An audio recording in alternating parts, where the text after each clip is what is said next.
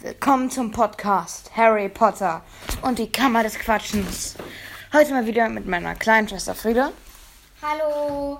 Und ähm, ja, heute geht's weiter mit dem Thema über die Rechte der humanoiden Tierwesen und magischen Wesen in der Harry Potter Welt. Es tut mir leid, es ist gerade ein bisschen crunchig und alles. Wir müssen uns gerade ein bisschen hier organisieren. Ähm, es tut mir leid, dass die Qualität der letzten Folge nicht so gut war und auch die Länge war sehr kurz. Halt, Luis ist halt nicht so der Harry Potter Typ ein bisschen, also. Nochmal Ja. Hallo. Ja. Nächstes Mal werden, ich werde halt heute, oder in der nächsten Folge oder so, werden wir auch mit anderen Leuten aufnehmen oder äh, meiner Patenschwester, die halt sich sehr gut mit Harry Potter auch auskennt. Ja. Heute reden Patenschwester. Ma Emma. Ja, Emma halt. Ähm, heute reden wir über. Das ist ein lang ersehntes Thema bei uns, die Werwölfe. Ja. Also, Freda, wie willst du in das Thema Werwölfe reinstarten? Mm, mm, Ich glaube, ich möchte jedenfalls, also wie die beißen und Warte, warte. Spoilerwarnung, mal wieder. Und ich sollte erstmal erklären, was Werwölfe sind, oder? Mm, Für alle, die bisher hinterm Mond gelebt haben. Werwölfe sind Menschen, die sich, kommt davon an, entweder bei Vollmond oder einfach nur in der Nacht, ähm, einfach in eine Art Wolfsmenschen verwandeln und halt per Biss oder Kratze andere Menschen auch zu Werwölfen machen. Und in der Harry Potter Welt töten die halt auch manchmal. Wir nehmen gerade auf, Freda. Schau, schau das an. Meine Schwester ist noch ein bisschen verwirrt. Ja, ähm, also. Also wie die beißen. Okay, okay. Also. Ähm, die Inkubationszeit hier bei diesem Virus scheint sehr runtergekurbelt zu sein. Also glaube ich, dass da auch Toxin enthalten ist. Also Gift, das halt das Nervensystem runterkurbelt, damit der Virus Platz machen kann. Ein bisschen wie bei Zombies. Wie, ähm, aber halt, wenn es halt ein echter Virus wäre, also ich glaube, es ist kein Virus. Weil, ich glaube eher, es ist sowas, es, ist, es muss auch sogar ein Virus sein. Also, weil es wird übertragen, aber es wird halt nicht per Hust übertragen. Also kann es sich nur per Berührung oder per Blutbahn übertragen. Ähm, was sehr interessant ist, vor allem da es nur durch nur durch die Krallen und durch ähm, den Biss verursacht wird. Aber da J.K. Rowling auch was richtig fett Gutes gemacht. Als Bill von Fenrir Greyback ähm, gebissen und gekratzt wird ins Gesicht in seiner Menschengestalt, da ist er nicht ganz infiziert, aber halt immer noch infiziert. Das ist sehr schlau gemacht, da diese Leute, die halt infiziert sind, aber halt nicht unbedingt gerade in ihrer Werwolfsgestalt sind, halt auch infizieren können, da sie diese Werwolf, diesen Werwolf-Virus quasi in sich tragen. Das finde ich sehr, sehr schön. Was ich nicht so schön finde, ist, dass es keine Immunität gibt. Wieso findest du das denn so schön, dass sie infiziert werden? Ich finde es nicht schön, dass sie infiziert werden. Ich finde es schön, wie sie infiziert werden.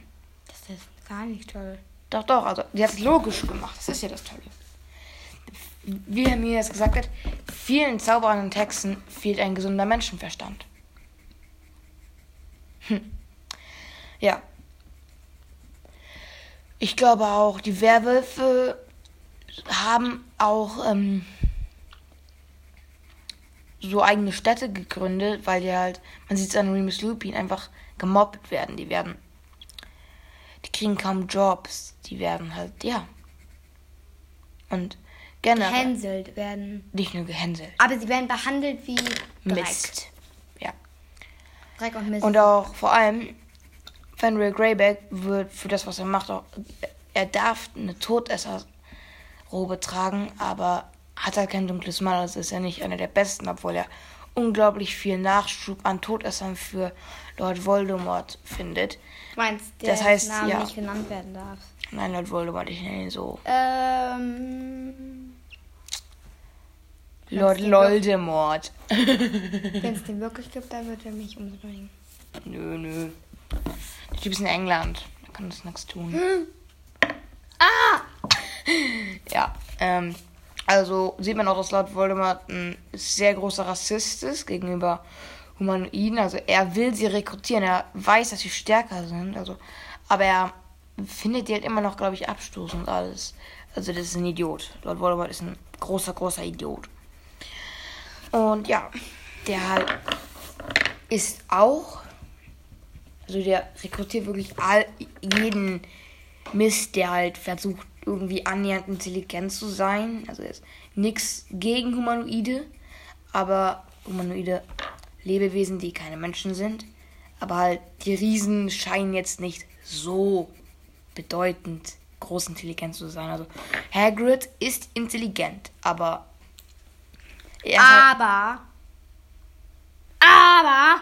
ja, aber, aber er, er war nur bis zu seinem dritten Schuljahr in Hogwarts. Was ist daran so schlimm? dass er keine vollständige Ausbildung hat und eigentlich nicht in der Lage ist, ein Wildhüter zu sein. Aber er ist es trotzdem. Ja. ja. Über das System in der Zaubererwelt können wir wann anders nochmal reden. Ähm, Schau! nein, Frieda. Mm, Wir reden noch was.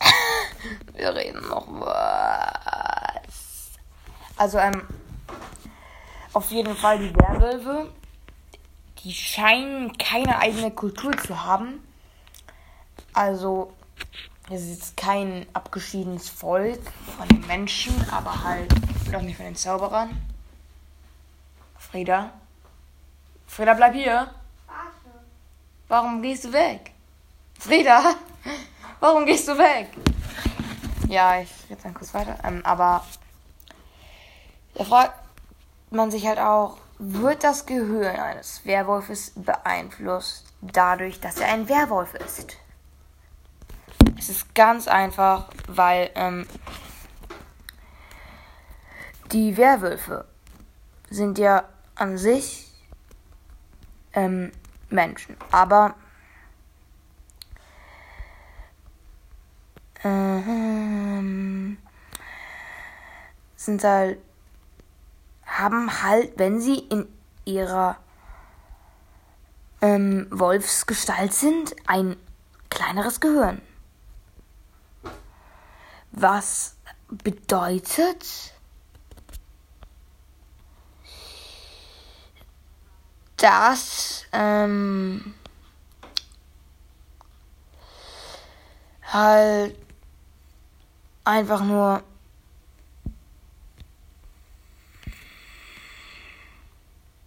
Mm, dass halt eigentlich ihre Intelligenz beeinflusst sein müsste, ähm, wären es, würden sie halt zu echten Wölfen werden. Was halt ziemlich krass ist. Was halt wiederum bedeutet, dass Werwolfsein mehr als eine Krankheit ist. Es ist quasi, ich glaube, es ist zu vergleichen mit. Nee, Mama, ich muss das Ladekabel holen es ist, glaube ich, so, so was vergleichen wie halt übertragbare Behinderungen, wenn, es, wenn man es so sieht, weil halt die Werwölfe kriegen bestimmt ein kleineres Gehirn als andere. Also nicht unbedingt, aber man sieht ja, dass der ein Wolfkopf Kopf fasst ja weniger Gehirn als ein menschlicher Kopf. Ähm, das bedeutet, dass diese Werwölfe möglicherweise einfach eine kleinere Gehirnkapazität haben. Was ultra krank und ultra Behinderung und ultra kacke wäre. Was halt bedeutet, aber da es nicht so ist irgendwie in der Zaubererwelt, ja, würde ich einfach mal sagen, dass die J.K. Rowling da ein bisschen Kappes gebaut hat. Oder nicht, weil möglicherweise, da die Werwölfe an ein, eine polymorphe Natur haben, sich quasi ihr Gehirn einfach den, ähm,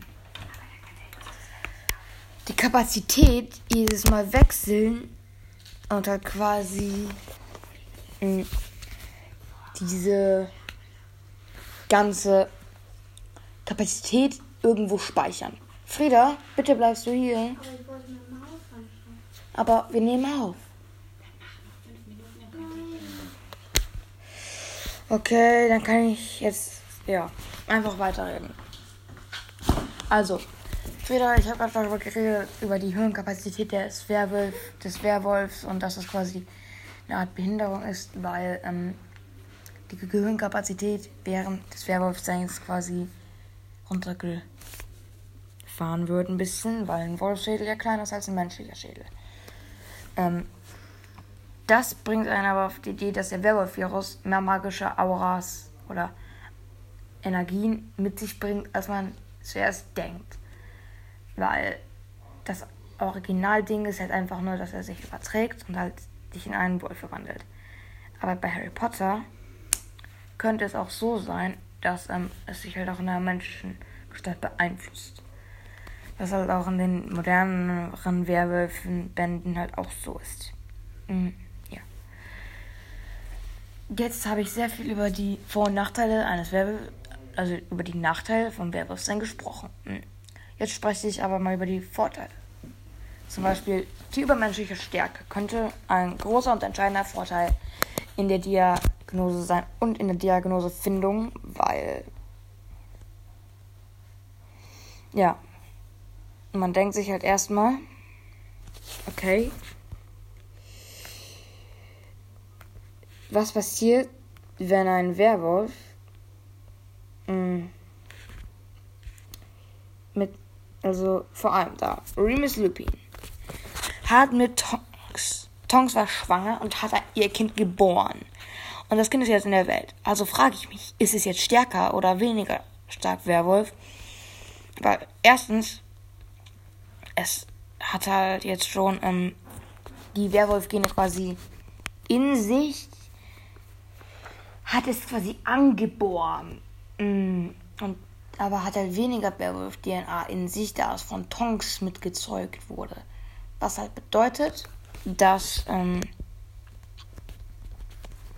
ja, dass das ein großes Mysterium ist, wie es mit der Werwolf-Fortpflanzung geht. Über die Rechte haben wir schon im ersten Podcast sehr viel gesprochen. Ja, da geht halt ziemlich bergab. Es wird sehr holprig auch. Also ich glaube, die Rechte werden wieder hochgefahren.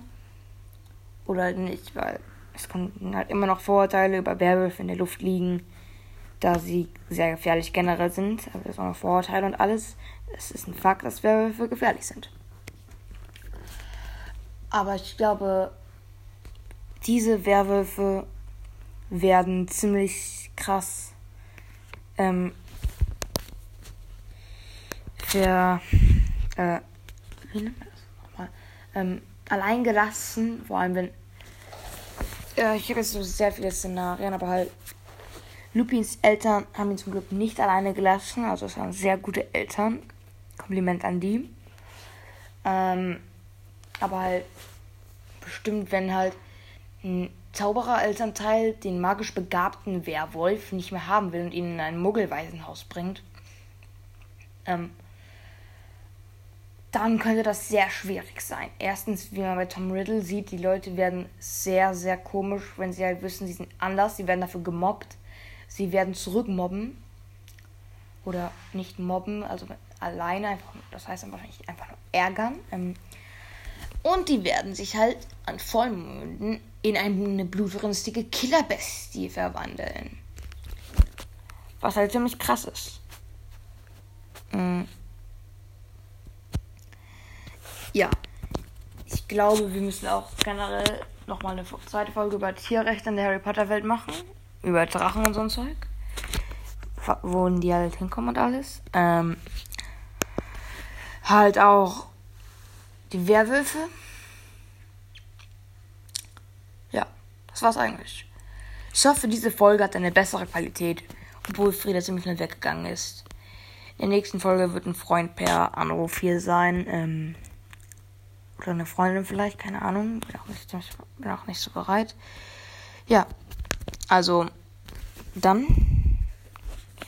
Ciao und wir sehen, nee, wir hören uns in der nächsten Folge.